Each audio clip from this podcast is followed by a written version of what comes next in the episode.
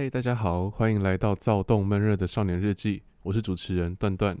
在这个节目会陪着你抒发成长过程那些模糊且难以言喻的心情，也有机会邀请来宾一同互动，让听众聆听不同的人生故事。另外，也会介绍自己欣赏的音乐和歌手，或许你们也能从中获得共鸣哦。在全民的健康养生意识盛行的时代，减肥、健身、运动及均衡饮食是常常被提及的话题。而在数年前，网络正要普及、资讯还不完全的时期，常常会看到有艺人、明星等等有影响力的人在节目上分享自己减肥的小偏方。网络上也流传不少快速瘦身，或是不需要运动就能透过药物、机器帮你消除脂肪。并长出六块肌等广告，加上在台湾常常有“瘦是唯一王道”的观念，造成许多想一步瘦身成功的人被误导，去效仿偏方而毁了自己的身体。你也有做过什么荒谬的减肥行为吗？好，如果你是星期二准时收听的听众，那你可以知道我的 最新身体状况。就是不知道有没有听出来，我刚刚的。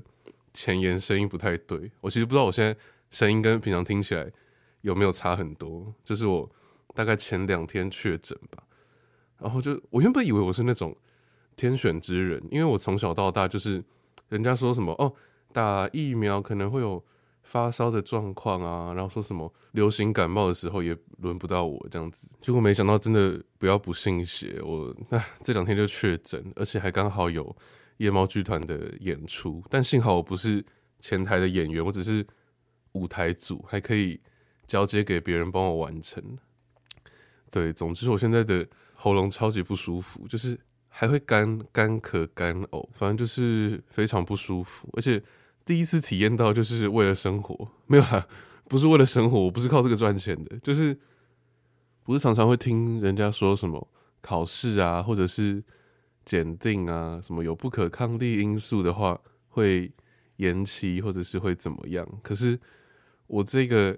podcast 是没有什么不可抗力的，就是一切都要可抗。就就算我再不舒服，还是要来录，不然我明天直接开开天窗这样子，就有一种社畜感。所以今天讲话可能听起来会怪怪的，就请大家多多见谅。好，那我们今天要讲的第一个主题是试过的减肥方法。那我想先讲一下，我从小就是那种 BMI 啊，其实我不知道 BMI 多少，可能就是可能二十五嘛，二十五算是是不是算很很很很肥了？我就是那种那个体检表啊，他会帮我勾过重、超重的，反正就是一定是最右边的那个选项。我记得。我印象很深刻，就是我小五的时候，小五还是小六的时候，我就我们叫体重机嘛，我就有事没事就会去量一下，然后看如果我觉得没有很重的话，我就会安慰我自己说，哦，可能才六十几了，才七十几还好。可是其实对国小生来说已经很重了嘛。直到有一次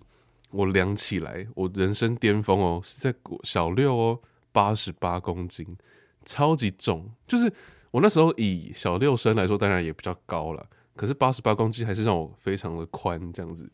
那那时候我妈好像蛮担心我的，她就会把我送去骑脚踏车啊，不是不是把我送去骑脚踏车了，想想要送去什么集中营，就是带我一起去骑脚踏车。因为我们家住桃园的龙潭，然后那边有一个龙潭大池，我们家就会带两个小折，然后用汽车。再过去那个大池旁边，然后就一起骑车、骑脚踏车这样子。然后那个时候我还不知道为什么我妈要一直把我带去骑脚踏车。后来我才知道，她原来是担心我过胖这样子。而且在我意识到我自己很胖之前，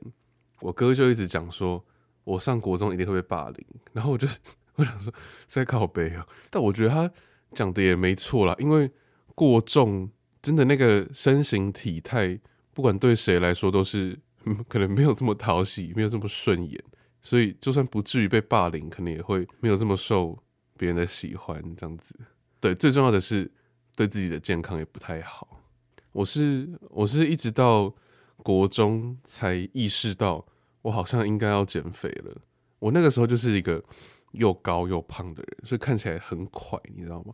从我意识到我太胖之后啊，又非常刚好，我们学校的他应该算是那像身教嘛？身教组长，那他刚好又是体育老师，所以那时候在整个年级的健康检查结束之后，他就发了一个东西，叫做强身健体班的报名表，给所有过胖的人。当时就觉得超级羞耻的，因为他是直接到班上，然后把那个单子发给你，所以全班的人都知道说，哦，你这个胖子被叫被叫去强身健体班这样子。然后如果我有遇到，如果你勾不要，就是说哦，我不要参加的话，他会把你，他会把你广播去他的身教室，然后说你干嘛不参加，然后逼你勾参加。反正他的我知道他的用意是好的，就是希望大家身体健康这样子。我们那时候就要每一周，我们就没办法午休哦。好像每周，不每周三还是每周四啊，反正不重要。就是每周的要有一个时段，我们不能午休，然后要去跑操场。我我有点忘记要跑多久，反正就是要运动就对了。然后他还给我们一个那种记录表，就是说哦，我今天有没有运动，然后我吃了什么东西，有没有正常吃这样子，那就是一个日记本本。然后我们就是强身健体班。最后，如果减肥成功啊，或者是体重掉最多的人就有奖励。那我觉得这个强身健体班来的时机非常好，因为它刚好也加强我想要减肥的这个意念。好，那我再来就讲我试过的减肥方法吧。我我先讲比较偏方、比较病态的减肥方法好了。就是像我 这其实也没有到病态，这还蛮好笑的，就是。我国小原本就是那种碗公哦，那种铁的碗公，我可以吃到三碗满的。我现在回想，超其实超级夸张，因为那个三碗的分量，我觉得可能有可能有一千两百卡，或者一千五百卡，我不知道。因为我的白饭都是加爆，然后主菜也是加爆，然后我后来就是降到只吃一碗，然后我就会催眠自己说：“嗯，我已经饱了，我不需要吃这么多。”但是。就是吃一碗是正常嘛，是好事。但是我降太快了，我从三碗变成一碗，变成说有点极端的在减低我平常习惯的饮食形态，所以我晚上又会饿，我回家又会饿，然后就会跟我妈讲说，呃，我要买什么鱼饭团，我要买洋芋片，还要买梅子绿茶的饮料，就开始乱吃这样子。而且我，哦，这我跟我同学分享过，我国小真的做过很多荒谬的事情，你们知道？全联，我不知道其他地方有没有卖，反正全联的起司那个专那个专区有卖一个东西叫做起司粉，帕玛森起司粉，然后它是绿黄色包装的。然后那时候呢，零用钱不多的我就跑去全联买那个起司粉，回家呢我就配浪味，就是你们知道有一个泡面的牌子叫做浪味，它是有点像印尼炒泡面，它它的味道其实跟印印尼炒泡面几乎一样，我就会。煮两包印尼炒泡面，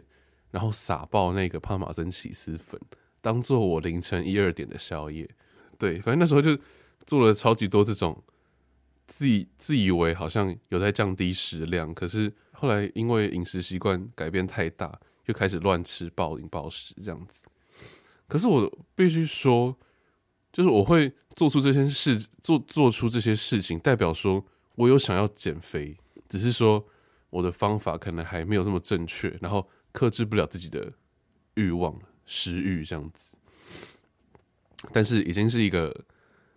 成功的开头嘛，已经是一个渐渐倒吃甘蔗的开头。对，那国中的话，我觉得它算是一个转捩点，因为，嗯、呃，先讲偏方的部分好了。我一开始会刻意不吃晚餐，就可能我们家里说，哎、欸，崇文吃饭，我就会说。哦，我不饿，我不要吃。但其实我很饿，我只是想说，不行，我要减肥，我要少吃一点东西。但然后，可能他们把晚餐收了之后啊，我凌晨又突然很饿，又跑去厨房煮泡面。对，总之我刚开始想要减肥的时候都是这样子，就觉得说我少吃或者是我戒某一餐就会瘦，但是到头来我还是忍不住会去吃一些垃圾食物，而且又是在。更错误的时间点，直到大概国二、国三的时候啊，那时候我们家就比较允许我用电脑啊，用手机什么的，所以我就开始自己查说，哦，要怎么减肥啊，怎么健康的减肥，然后也知道说体重不要一次掉太多会比较好，就是一些减肥入门基本常识这样子。然后那时候有一个东西叫做塔巴塔，七分钟塔巴塔，我觉得大家一定都有看过。我这我为了这一集回去特别找他在 YouTube 上的影片，他已经有一千多万次观看呢。他只是一个瘦身的影片，而且超级阳春的，就有一千多万次观看。他是那个洪红星跟丁小雨拍的瘦身影片，他就叫超燃脂塔巴塔。对，然后那时候我就是会做这些运动去减肥，或者是。参加学校那种体育社团，就是可能打羽球啊、打桌球这样子。刚好那个时候又遇到我们家搬家，我们家从原本交通比较不方便的地方搬到我跟我哥上学的交通方式比较方便的地方。那个时候我就开始是走路上下学，我觉得这个也差很多，它让我的运动消耗的热量增加不少。而且我讲到这边呢、我突然想到一件事情，就是人家不是都会说。运动可能半小时，有氧运动半小时，然后会产生体内会产生什么脑内啡，你就会觉得哦身心愉悦，或者是觉得说更有动力把剩下的运动完成吗？但是我好像就是我我很少感觉到这件事情，可能我慢跑，然后就觉得说哦好累哦，就是我本身是一个很不喜欢运动的，要不是为了我的健康，我根本不会运动，我就是一个宅跑，而且我好像也。很少从运动中体会到运动这件事情的快感，我真的是完全为了健康跟外表才来才去运动的。那后来到了高中啊，高中其实就正常很多，因为我身边的朋友都很爱运动，就他们可能会打篮球啊、游泳啊、跑步、健身，然后我也都会跟着去这样子啊。打篮球没有啦，我真的不会打篮球，哎。打篮球到底要怎么学会啊？因为我我真的是我请教过我好几个同学，说哎、教我打篮球，然后我运球运一运，他就会跑掉哎、然后我那个什么胯胯下运球，就是把你的腿张开，然后把它从你的脚下弹到另外一边的手上，那那个那个胯下运球，我完全学不会、欸，而且就明明感觉我的脚脚中间的。缝隙应该很大啊，因为我算高嘛。可是他永远都会打到我的小腿，然后就走就弹开了。对，反正我觉得打篮球是一个我永远都不会再尝试的运动，因为我已经尝试过好几次，然后我都学不会了。这真的是看天赋的好不好？然后高中那个时候也有很多营养师的 YouTuber 跟健身的 YouTuber 也都慢慢崛起，所以就会看他们的影片，然后学习一些正确的观念。哦，我还有一个疑问就是。为什么不是说什么不能三步吗？就是你拿到球之后，球在你的手上，你不能走到第三步，不然就会犯规嘛。可是为什么这么多人会说什么三步上篮？然后他们就真的就是踩一，他们不是说一二跳，可是他们感觉都会一二三跳啊，啊这样不就已经三步了吗？就是我一直很不解，所以就是篮球这个东西，除了我本身不会打。我也看不懂它的规则，不然我也觉得它是一个还不错的运动，就是投投篮好像还蛮疗愈的。那在下半节的节目开始前，我们现在听一首 Your Code Escape。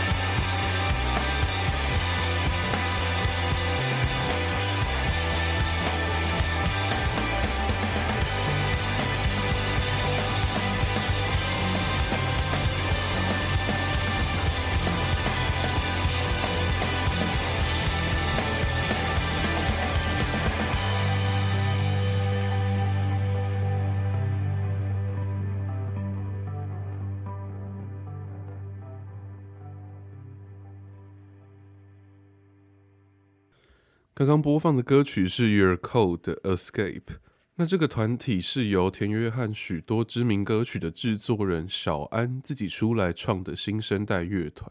今年三月才刚发行他们的第一张 EP。那因为团体还太新啊，所以还没有太多的资讯可以提供给大家。我主要想透过他们的音乐说一下现在音乐速食性的问题。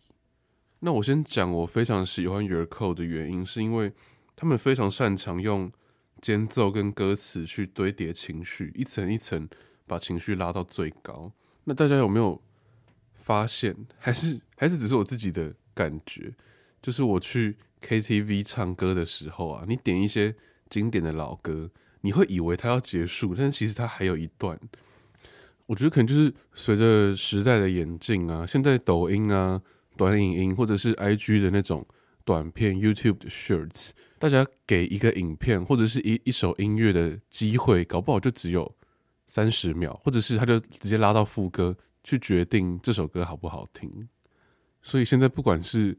英文流行乐、中文或者是 K-pop，以我目前听过的音乐来说，时长都有慢慢在减少。大概都会在三分钟之内，但我觉得时长这么短，就算它的编曲再丰富，然后歌词写得有多好，都会让人觉得说，哎、欸，没了，就就就这样子哦的感觉，然后也会比较容易听腻。可是现在音就是产业的趋势就是这样子，好像也没有什么好坏，但我自己个人是比较喜欢。有情绪堆叠，然后把时长拉长的歌曲，这样子，只是我自己的偏好了，没有说怎样是错，怎样是对，然后怎样是比较 high level，怎样是 low level 这样子。那最后，我们再延伸一下刚刚说尝试减肥方法的话题好了，就大家应该知道，前一阵子也不是前一阵子啊，就一一直到现在应该都还有流行的一六八减肥法。其实我觉得那个还蛮有用的。我曾经高中的时候有尝试过十点到六点，早上十点到晚上六点这样子的一六八啊，以防有人不太清楚一六八，它就是指说你八个小时可以进食，那另外十六个小时就要断食，就是不能摄取任何热量这样子。那我觉得一六八它其实是给那种生活非常规律的人用的。因为假如说你吃饭的时间不一定，然后你工作的时间不一定，你能运动的时间不一定，那其实我觉得一六八会是一个很容易破功的方法。所以我到大学之后也没有再尝试过一六八这件事情。还有一个是，也是之前很红的生酮饮食，就会配那个子弹咖啡嘛。但我觉得。我没办法接受没有淀粉的生活，因为生酮主要就是没有淀粉嘛，然后要摄取很多好的油脂还有蛋白质。但我觉得那样，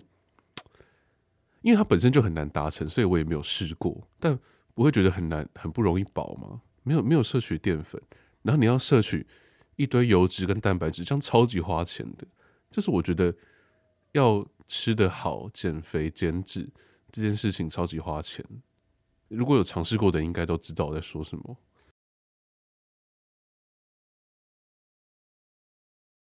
我那像现在的话，我相信应该很多人都跟我一样，就是没有特别要减肥或者是健身变成巨巨，但是就觉得说平常可以注意一点自己的健康，适量运动这样子。那我觉得比较好的方法，就是在日常生活中去多注意一下，不要摄取太多的油炸啊。或是辣的刺激性的物品，淀粉不要吃太多，蛋白质多一点，纤维多一点，然后蛋奶多一点，坚果一些水果也都是好的。其实只要稍微注意自己的饮食，就不至于说会过胖。而且现在大家容貌焦虑这么严重，对不对？其实大家都会注意自己的饮食，只要不要说好像天天吃一些垃圾食物，偶尔吃一下，然后平常稍微注意饮食，我觉得都不至于。到会不健康或者是过胖的情况。总之到节目的最后呢，我还蛮感谢当初那个决定要减肥的我，不然我觉得我如果我再继续吃下去，然后不注意我的身材，不注意我的健康，不知道我现在会变成怎么样。好，那今天的节目就到这边。我们每周二晚上七点首播，每周五早上十点半重播。我是主持人段段，我们下次再见，拜拜。